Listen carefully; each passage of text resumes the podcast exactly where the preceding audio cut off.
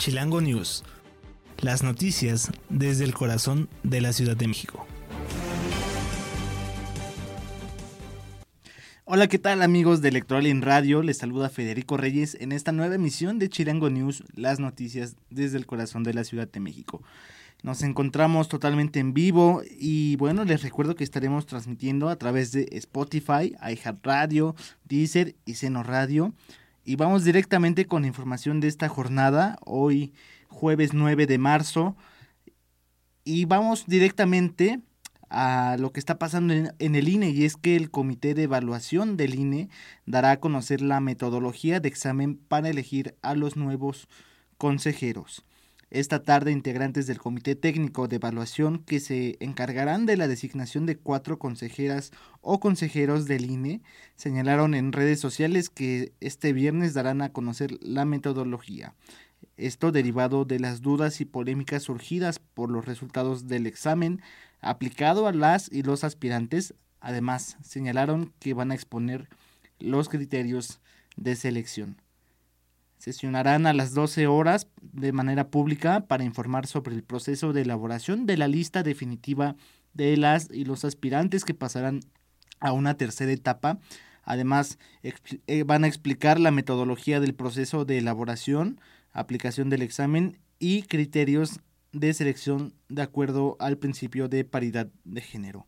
También se puntualizó que debido a la gran cantidad de preguntas sobre el proceso de revisión del examen, los aspirantes podrán acceder a la información a través del micrositio en el folio, con el folio y la clave que generaron al momento de hacer su registro. Y bueno, esto es eh, con base a la elección de los nuevos consejeros del INE, pero también otro tema que está muy fuerte es eh, sobre el tema del plagio a ciudadanos estadounidenses y justamente entregan, habrían presuntamente entregado presuntos secuestradores de jóvenes estadounidenses y bueno, derivado del secuestro de cuatro estadounidenses en Matamoros, el gobierno comenzó con las investigaciones para dar con los responsables. Sin embargo, la madrugada de este jueves se localizaron cinco sujetos que al parecer fueron entregados a las autoridades por su aparente participación en el secuestro y asesinato de los cuatro jóvenes. Amarrados de pies y manos estaban sujetos, quienes supuestamente serían integrantes del grupo llamado Escorpiones, el cual opera en la, en la frontera de Tamaulipas con Texas. También eh, habrían pedido disculpas por la muerte de la joven de 33 años de nombre Areli, quien fue víctima colateral de un enfrentamiento armado. Sobre su cuerpo portaba un mensaje donde asegura que el grupo reprueba energéticamente los hechos el pasado 3 de marzo y piden a la población estar tranquila. Esto sobre el tema de los estadounidenses. Y en Palacio Nacional, ¿qué fue lo que pasó? Bueno, eh, López Obrador se reunió con directivos de Tesla y ahí fue donde se avanzó en el proyecto de instalación de esta planta para, para producir vehículos de Tesla, propiedad de Elon Musk. Y hay que recordar que tiene una inversión de 5 mil millones de pesos que irán directamente al estado de Nuevo León. A través de redes sociales, el mandatario nacional dio a conocer esta reunión y algunas fotografías de los asistentes. Estuvo acompañado de la Secretaría de Economía con su titular Raquel Buenrostro, el canciller Marcelo Ebrard, el secretario de Hacienda y Crédito Público Rogelio Ramírez de la O y Germán Martínez Santoyo, titular de la Conagua. El presidente dijo que se reunieron con directivos y técnicos de Tesla y que avanzan en el proyecto de la planta automotriz en Nuevo León y que bueno este encuentro fue por buen camino entonces, esto es lo que ha estado ocurriendo en los temas nacionales. Y bueno, amigos de Chilango News, les recuerdo en las redes sociales, a mí me encuentran en Twitter como arroba federeyes22 y en Facebook e Instagram como Federico Reyes TV para que me vayan a seguir y estén bien informados. Llegamos a nuestro primer bloque, pero no se vayan porque vamos a revisar qué es lo que está pasando aquí en la Ciudad de México.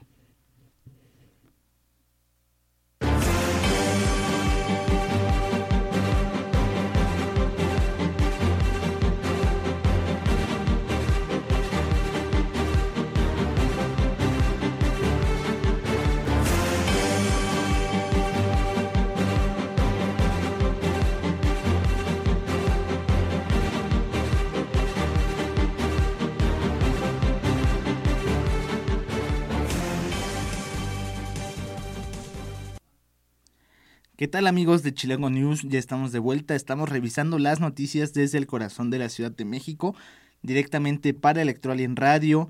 Y les recuerdo que nos encuentran en plataformas como Spotify, iHeartRadio, Deezer y Seno Radio, en donde pueden también escuchar todo el contenido que hacemos para ustedes. Es tiempo de revisar la información de la Ciudad de México. ¿Se acuerdan del agüehuete que eh, fue eh, trasladado a reforma para tener un, nuevo ejemplar, una nueva eh, un nuevo árbol ahí en esta zona de reforma, que primero era una palma, después fue un agüehuete, de repente creo que no se dieron las condiciones climatológicas para que este eh, tuviera un buen desarrollo. Bueno, pues ahora este agüehuete de reforma eh, se irá al vivero de Nezahualcóyotl para que lo rehabiliten. Esto lo dio a conocer la Secretaría del Medio Ambiente de la Ciudad de México, quien informó que este agüehuete que estaba en Paseo de la Reforma será trasladado al vivero Nezahualcóyotl para continuar con su rehabilitación. Al respecto, la titular de la dependencia, Marina Robles, sostuvo que este agüehuete tiene vida, pero será reemplazado por otro ejemplar. También dijo que esta decisión de remover el árbol se tomó luego de que detectaron que el árbol necesita rehabilitación debido a que su salud no ha presentado mejoría.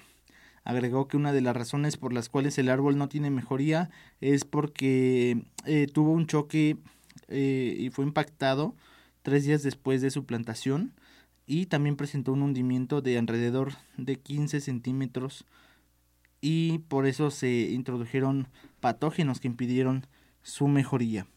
En los últimos meses, las autoridades han detectado marchas forzadas, eh, estos impedimentos para que se dé el crecimiento del agüehuete, pero eh, también se ha eh, buscado la forma de que este árbol que se plantó el 5 de junio, que tiene 20 años de edad, tenga un buen resultado y una mejora y adaptación en reforma.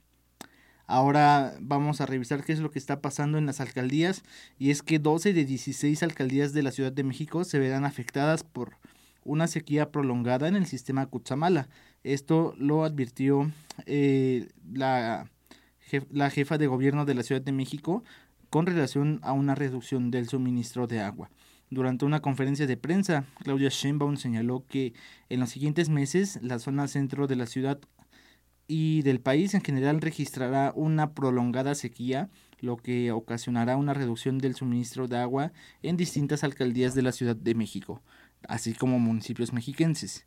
También dijo que los niveles del sistema Cutzamala no se recuperaron con las lluvias de 2022 y que actualmente se encuentran en niveles medios, por lo que deberán tomarse medidas extraordinarias para el abasto y distribución del recurso. También dijo que en 2019 recibió del sistema Cutzamala 10.5 metros cúbicos por segundo de agua durante el periodo de sequía y que en 2023 el caudal que eh, recibirá será de 8 metros cúbicos por segundo, es decir, 24% menos de agua. Así que bueno, pues para los amigos que nos están escuchando y que eh, habitan aquí en la Ciudad de México, vamos a tener una temporada difícil en temas hídricos y hay que estar preparados porque no nos vayamos a quedar sin agua, sobre todo eh, administrarla muy bien para poder satisfacer nuestras necesidades básicas y eh, pues no quedarnos sin un baño y sobre todo sin ropa limpia que es lo meramente esencial. En más temas de la Ciudad de México, Claudia Sheinbaum confirma que participará en la encuesta de Morena para la candidatura presidencial. Así es como lo dijo, que, que se presentará en esta encuesta a realizarse a finales de junio. En conferencia de prensa, la mandataria local detalló sobre en qué consistirán las preguntas de la encuesta, que es un grupo de preguntas de por lo menos eh, históricamente han sido así, en donde hay desde el conocimiento de la persona hasta qué tan honesto es, eh, cómo se considera eh, ejercer esta representación, quién sería el mejor representado, qué tanto conoce el país, qué tan eh, cerca está de los derechos de las mujeres Y bueno, esa es una pregunta que se hace desde hace años y que, dijo Sheinbaum, se utiliza en la encuesta de Morena. Hay que recalcar que son 10 preguntas y se hace a la población abierta totalmente eh, de forma aleatoria. También se le preguntó sobre los grupos que la apoyan en diferentes partes del país y respondió que se organizan voluntariamente. Así es como dijo Claudia Sheinbaum que eh, ella recibe el apoyo de personas que se organizan y que pues prácticamente sin intervención o sin alguna organización alguna ella está recibiendo este apoyo. Bueno amigos de Chilango News, vamos a nuestro tercer bloque y regresamos para revisar lo que está pasando en los temas del mundo.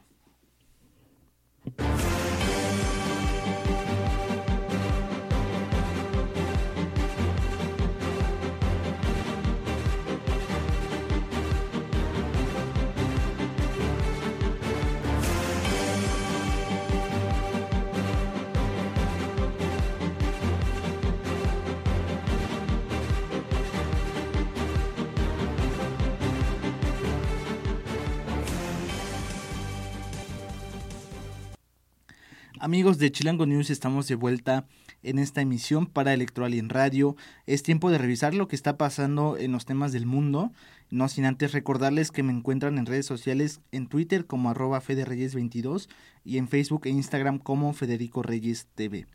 Vamos a Suiza para revisar lo que pasó y es que se tuvo la primera muerte asistida de un preso. Un detenido puso fin por primera vez eh, a su vida eh, en Suiza con asistencia de una organización de ayuda al suicidio, según un reporte que será publicado en un diario suizo. El hombre cuya identidad no fue revelada falleció el 28 de febrero con el seguimiento de la organización Exit. Según el informe, eh, este recluso estaba en la cárcel de Bostadel. La organización dijo que debido a la protección de datos y de personalidad se veía en la imposibilidad de dar información sobre el caso, pero la Dirección de Justicia de Zurich confirmó que se trató de un suicidio asistido que se había llevado a cabo en el marco de la ejecución de penas, pero sin comunicar más detalles. ¿Qué dice la ley? Bueno, establece que solo el imputado eh, puede tener esta decisión asistida y bueno que eh, también la práctica de este suicidio asistido está sujeta a los códigos de deontología médica y a organizaciones como Exit que tienen sus propios límites según la edad, alguna enfermedad, con restricciones según el código penal. Este suicidio eh, suele llevarse a cabo en domicilio de la persona eh, que busca terminar con su vida o también en la de algún allegado. A veces eh, también se suele practicar en residencias de ancianos o en algunos hospitales. En 2018, un detenido internado de por vida eh, pidió recibir la asistencia de esta muerte asistida, pero generó un gran debate en el país y de ahí las autoridades eh, pidieron la opinión del Centro Suizo de Competencias en materia de ejecución de sanciones penales, que le respondió que el suicidio asistido en las cárceles debería ser posible bajo ciertas condiciones conforme al derecho de la autodeterminación y de los individuos. Así es como se llevó a cabo esta primera muerte asistida en Suiza, pero en Ucrania también hay eh, algunos decesos y estos no necesariamente son voluntarios. Al menos 10 se registraron tras un bombardeo masivo de Rusia. Luego de bombardeos masivos de Rusia contra Ucrania, eh, los más importantes desde hace semanas se informó que una decena de muertos y también hubo cortes de electricidad en varias regiones. El Ministerio de Defensa ruso aseguró que disparó misiles hipersónicos durante estos bombardeos realizados en represalia por una reciente incursión en su territorio el 2 de marzo. Además, el presidente ucraniano Volodymyr Zelensky denunció las tácticas miserables rusas, así como eh, fue, así fue como lo calificó, tras estos bombardeos que alcanzaron 10 de las 27 regiones del país, entre ellas Kiev, y afectaron algunas infraestructuras energéticas. Desde octubre y tras varios meses de enfrentamientos militares, Rusia ha golpeado las instalaciones claves de Ucrania, cortando servicios de agua, electricidad a millones de personas que se quedaron sin calefacción en este invierno glacial. En las últimas semanas estos ataques habían sido menos importantes, pero a la madrugada de este jueves las autoridades ucranianas informaron sobre ataques en 10 regiones en el este, sur y oeste de Ucrania. Ahora vamos a revisar también qué es lo que pasa en Estados Unidos, justamente uno de los involucrados en esta guerra entre Ucrania y Rusia. Pero vamos a ver temas de migración y es que un juez ordenó al presidente Joe Biden dejar de liberar a migrantes por razones humanitarias. Así es, un juez ordenó al gobierno de Estados Unidos no emitir más permisos humanitarios, limitando la liberación expedida de migrantes que, que ingresan a Estados Unidos desde México para hacer eh, que los migrantes ilegales permanezcan más tiempo en la patrulla fronteriza, lo cual podría saturar incluso las instalaciones de la detención, lo cual ya opera al límite de su capacidad. Esto, bueno, para eh, busca dar una semana al gobierno de Joe Biden para apelar y de momento los departamentos de seguridad nacional y justicia no han hecho comentarios al respecto. Se dijo que el gobierno prácticamente ha convertido la frontera suroeste, norte para nosotros, en una insignificante línea en la arena y poco más que un tope vial para reducir la velocidad de ingreso de los extranjeros que inundan al país, opinó este eh, juez estadounidense. Y cabe mencionar, mencionar que también este juez fue designado por el presidente en turno, que era Donald Trump, y también se quejó de la suspensión de la construcción de un muro fronterizo, así que dijo que eliminar la medida que obligaba a los solicitantes de asilo a esperar en México su audiencia en una corte migratoria de Estados Unidos era una indefensión para las familias de Estados Unidos. En ese sentido, eh, se culpa al presidente Joe Biden de los problemas y la crisis en relación con la frontera, por lo que se culpa de sostener políticas migratorias ilegales que hacen a su país menos seguro. Y también hay que retomar y hay que recordar que Donald Trump, Barack Obama, eh, predecesores de Joe Biden, también fueron acusados por permitir el acceso de migrantes. ¿Qué opinan ustedes, eh, amigos de Chilango News? ¿Creen que la migración está mal? ¿Deberían entrar de verdad eh, de manera legal? ¿Qué tiene que pasar en América Central y Sudamérica para que ya no haya migración hacia Estados Unidos? También vemos que varios de los migrantes se están quedando ahora en México. También hay programas en los cuales eh, se está dando trabajo, ¿no? ¿Qué opinan ustedes acerca de esta migración? ¿Cuál es el papel de México? México debería cerrar las fronteras desde el sur del país. Déjenos sus comentarios. A mí me encuentran en Twitter como arroba federeyes22 y en Facebook e Instagram como Federico Reyes TV. Llegamos al final de esta emisión de Chirango News. Les recuerdo que revisamos las noticias desde el corazón de la Ciudad de México y no se pierdan todo nuestro contenido que hacemos con gusto para Electoral en Radio, el cual pueden escuchar en Spotify, iHeartRadio, Deezer y Seno Radio. Yo soy Federico Reyes y esto fue Chilango News.